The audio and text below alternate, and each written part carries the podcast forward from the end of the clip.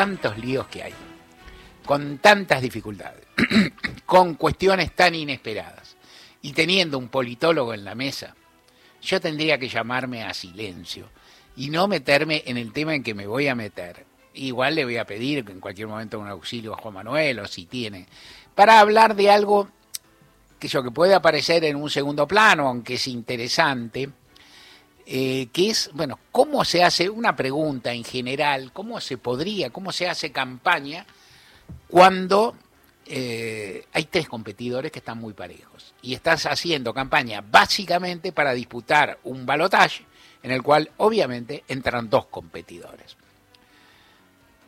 Nota al pie, yo empiezo y me mando notas al pie, no está bien, pero bueno.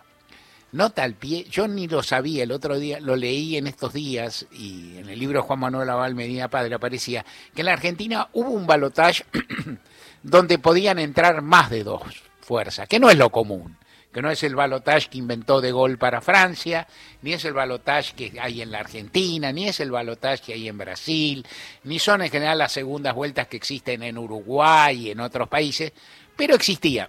En la Argentina la dictadura militar que asoló el país de 1966 al 1973 y llamó elecciones, cambió la constitución, había hecho tantas barbaridades, una más, y entonces estableció un sistema electoral en que había doble vuelta por primera vez en la Argentina. Eso no regía en la constitución de 1853. Y ese podías entrar en la segunda vuelta con un, un, piso de porcentaje. O sea, no es que entraran el primero y el segundo que no sacaran el 50%, sino que entraban todos los que superaban, creo que el 15%. Entonces podían entrar 3, 4.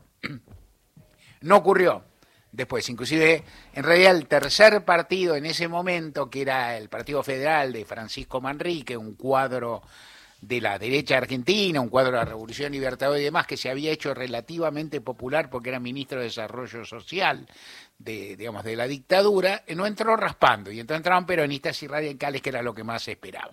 Pero el balotaje argentino y otros, el sistema de doble vuelta argentino, para, eh, para poder, para ganar en primera vuelta tenés que sacar el 45% más uno, y salís primero ganaste, o el 40% más uno con 10 de diferencia sobre el segundo. Y en caso contrario, los dos primeros van a, segunda vuelta y listo. Ahora, hasta ahora no se ha dado, eh, esa es la regla, nada impide que haya tres, cuatro partidos parejos, eh, pero hasta ahora no se vino dando Hubo una elección en que la Argentina hubo cuatro o cinco partidos parejos, que fue la de que Kirchner le terminó ganando a Carlos Menem, pero a la vez en esa elección no había primarias, no había paso. Entonces se llegaba derecho a la primera vuelta, como es en otros países, por ejemplo en Francia o muchos otros. Entonces en la primera vuelta se revelaba todo lo que pasaba ahora. Dicho en criollo, si esta hubiera sido esa primera vuelta, estarían yendo a balotage Milei y Patricia Bullrich. Punto. No así tampoco, porque está la cuestión de la interna y todo eso, pero esto pasaría. En todo caso, eso no sucedió. Esa elección fue un poco diferente y en esa elección había un designio claro de los candidatos, que eran varios, que estaban parejos, que era, había que llegar a balotage contra Carlos Menem. Porque Carlos Menem iba a perder, tenía que perder, entre comillas, estaba cantado que perdería, porque era muy piantavoto por el recuerdo de su gobierno relativamente reciente y de la crisis de convertibilidad que estalló en 2001. El único, uno de los pocos que no se da cuenta de Carlos Menem, lo votó bastante gente igual, pero eso se veía venir. Entonces, con llegar a segundo, vos ganabas. No con llegar a segundo de Menem, que pintaba bien, ni qué decir llegar primero, vos ganabas. Entonces había que entrar en ese en esa cosa del balotage que no está establecida en la ley de las primarias, sino en la Constitución Nacional de 1994.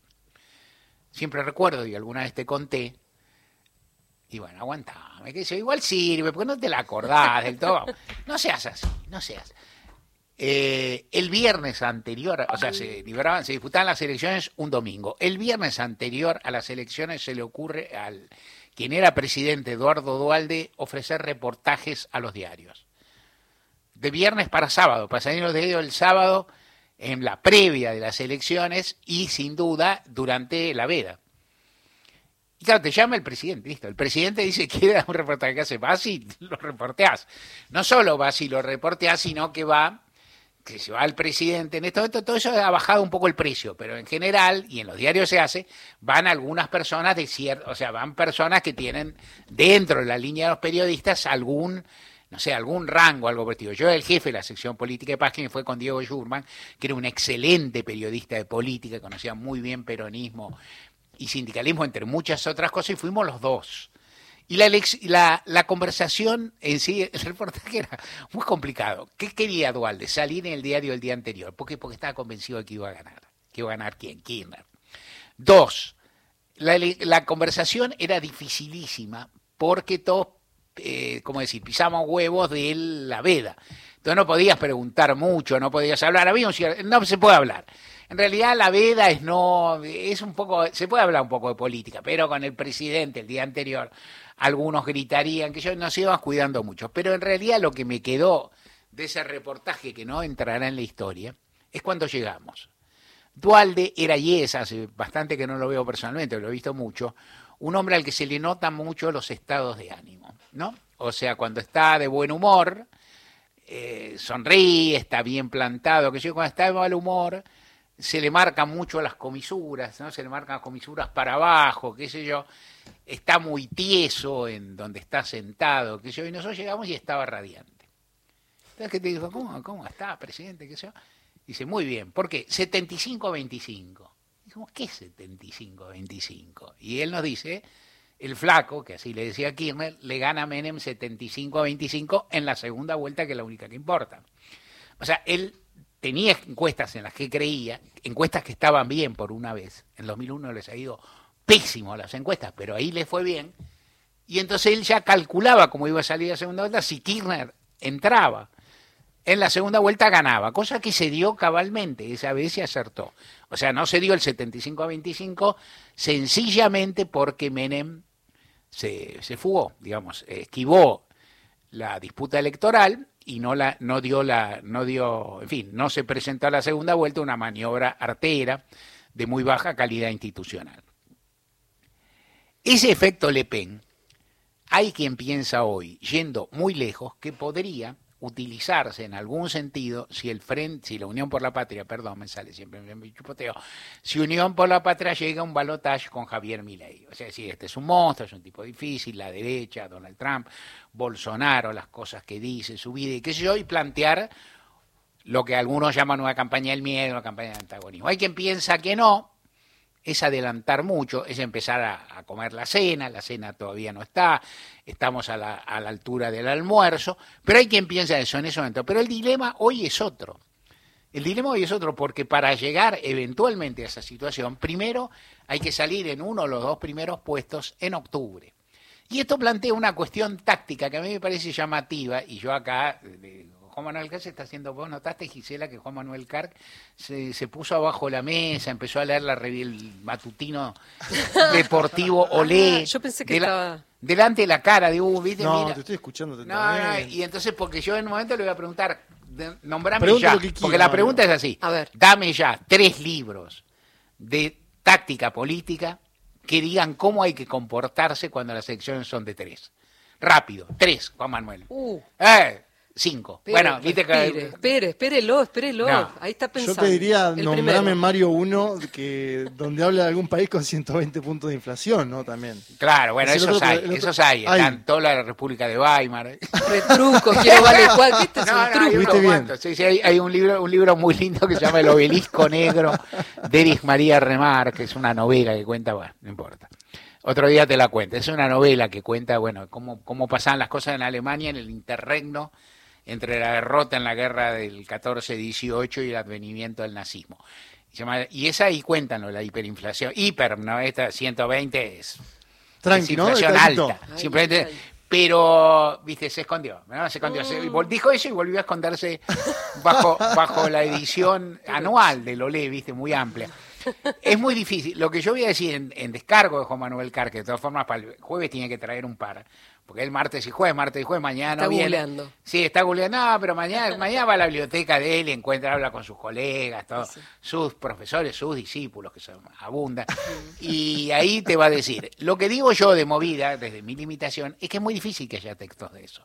Seguro que hay, porque el mundo es muy diverso y muy variado, pero el punto es que en general la lógica de las tácticas electorales se piensa en términos de polarización, en términos de dos fuerzas. Por ejemplo, es muy diáfano que la literatura est- estadounidense labura sobre el bipartidismo.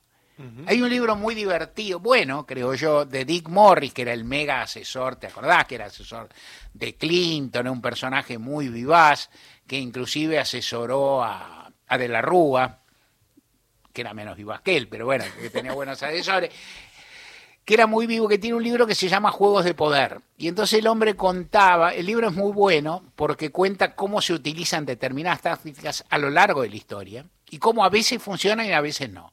Él decía, por ejemplo, pero todos están pensando en términos de bipartidismo. Por ejemplo, cuando vos tenés un partido que tiene un grado de definiciones y tu partido se diferencia mucho del otro, polarizás. Y lo que es interesante el libro es que él usa un ejemplo, una campaña histórica, y dice, en esta campaña, no sé, Reagan hizo eso y ganó. Y en esta otra campaña, Al Gore hizo eso y perdió. En esta campaña, ¿no? entonces otra dice, bueno, lo que hay que hacer es fidelizar tu base y no más. Y en esta campaña esto lo hizo Churchill y perdió, y en esta campaña esto lo hizo Harold Wilson y ganó, y así. Ahora, todas están pensadas en términos de dos fuerzas. Lo que en Argentina es fácil de entender. ¿Qué, qué hizo Alfonsín? Bueno, compitió con el peronismo. O sea, contendió con el, designó al peronismo, dijo pacto sindical militar, identificó al peronismo con la dictadura. Se preocupó mucho Alfonsín del partido de Oscar Allende que disputaba algo, que tenía una fuerza. No. O sea, sí, no, no. ¿Por qué? Y el peronismo que se ocupaba, nada, el peronismo consideraba que tenía la mayoría puesta y que tenía que convocar a su propia mayoría y listo.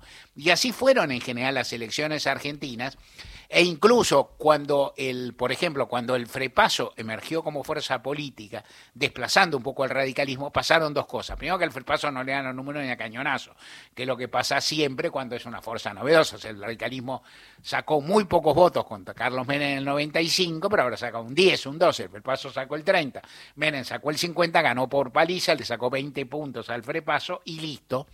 Pero por otro lado, este, el Frepaso también alumbraba para arriba. Digo, una vez que el Frepaso había sacado mucha ventaja al radicalismo, toda su campaña era crítica al menemismo. Y el menemismo estaba muy cómodo y dejaba a todos atrás y se planteaba como un oficialismo triunfador. Y así fueron siendo, vienen siendo las campañas en general. Y en esta se ha dado una cuestión muy, que insisto, te mezcla el mestizaje de las primarias, que son una, un engorro, que son un, uh, una institución muy discutible, un, un, artilugio que arma mucho lío, pero que en todo caso existen, que te anuncian cuál va a ser el resultado, que le cortan la cabeza. Pregúntale a Rodríguez Larreta si las primarias definen o no definen. Ya no se sabe dónde está en este momento, se ignora su paradero, no da de ser dichoso, pero él se queda fuera. Los demás, algo pasa, y entonces las primarias han dejado un escenario, un horizonte, en el cual Milei va primero, por poco, pero va primero, Bullrich va segunda, por poco para arriba y por poco para abajo, como va segunda, como, como eh, respecto de Massa, y Massa va tercero, todos en un marco de diferencia, y ahora todos tienen que contender entre, entre sí. O sea, ¿quién le tiene que sacar? Es decir, inclusive esto, yo no soy muy muy, muy creído de esto que, que, le tengan que sacar votos a los que ya votaron o no. Tendrán que buscar votos donde sea y todos tienen que sumar. Y entonces ahí empiezan también los matemáticos. Los, esto lo vamos a seguir, pues divertido. Pero esta cosa, por ejemplo, ¿cuántos votos tiene que sacar cualquiera de ellos para estar seguro de llegar uh -huh. al balotaje? Entonces uno diría que un numerito medianamente mágico, que están todos por abajo, sería 34 o 35. Porque el total de votos, que siempre vale la pena considerar, es 100. Entonces, si vos sacaste 24 o 35 y hay 6, 7 puntos que se van entre un poquito más, pero que se van entre el partido de Schiaretti y el Frente Izquierda de los Trabajadores, digamos, 3, 4 cada uno, vos tenés 35, 42 y los otros tienen 58 para repartir, entre dos que tienen 30. Entonces es difícil que uno llegue a 40. Si llega a 40 no te gana, porque vos tenés 35, tiene que ganarte con 45. Entonces quiere decir que el otro se aniquila. Puede pasar, todo, digo, todo puede pasar, pero es más difícil. En cualquier, de cualquier manera, subir 4 o 5 puntos es mucho conseguir que los otros no suban también, y entonces el juego táctico se hace difícil. Uno podría decir, muy atada está en términos de inventiva Patricia Bullrich, porque bueno, para criticar al oficialismo puede hacerlo, pero ley puede hacerlo con la misma rudeza o más, y con más novedad. Para ofrecerse por derecha, ella también está atada para ir al centro, en cierto sentido, el, peronismo tiene más margen. El peronismo tiene quizás más margen para jugar, sobre todo a centro contra la fuerza de derecha, pero a la vez el peronismo tiene el, grave problema de que gobierna. esto, lo que a esta altura, lo que en general es una ventaja para los oficialismos, en este caso no lo es. Y esto es claro, inclusive uno decía, lo, que ha pasado en estos días, subió el dólar, subió el precio. ¿De quién es la responsabilidad? No importa. Digo, de, ¿cuál es el causante de esto? Esta es una discusión muy larga. El que paga las consecuencias, el que paga el pato, la crítica es el gobierno. Nadie dirá, mi ley, el dólar subió porque vos ganaste y vos tenés la culpa porque no sé qué. O a Patricia Bulli que hace seis años, usted hace, no, hace cuatro años o seis años hicieron tal barbaridad. Y entonces es, ahí se afronta esa discusión. Eso marca un camino muy estrecho los tríos, uno dice, los tríos son interesantes, hay quien cuenta que sí, no, en cierto terreno no, no me atrevo a señalar. Hay quien cuenta sabiendo eh, geometría que tres puntos no alineados determina un plano al que pertenecen, según nos enseñó en la escuela secundaria, y que entonces eso, eso implica que un trípode tiene más equilibrio que una mesa de cuatro patas. Todo eso es interesante, salvo para esto. En esto hay que inventar un método sobre la marcha en un plazo muy, muy restringido y con una característica que pone en jaque algo que dice Massa o que lo complejiza. Massa dice, este es un partido que se juega en tres tramos, eso es cierto. El punto que cuando entras en esto, que sería el segundo tiempo, este, ya no podés cambiar jugadores. Podés cambiar tácticas, pero jugadores no.